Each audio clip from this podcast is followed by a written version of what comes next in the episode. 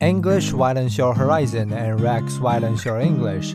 Hi there, this is Rex and welcome to my channel. Banking stocks in turmoil.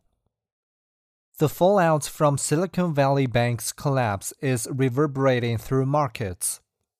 Other American regional lenders have been hit especially hard.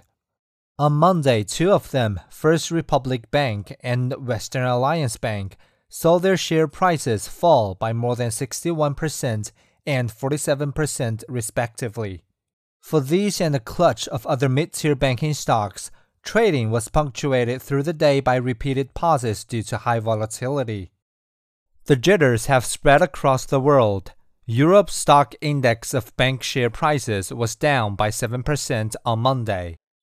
SVB was brought down by loading up on long term securities the value of which fell as interest rates rose.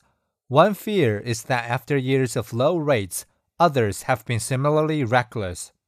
Another concerns an old central banking adage that to quell inflation, the Federal Reserve must tighten monetary policy until something breaks.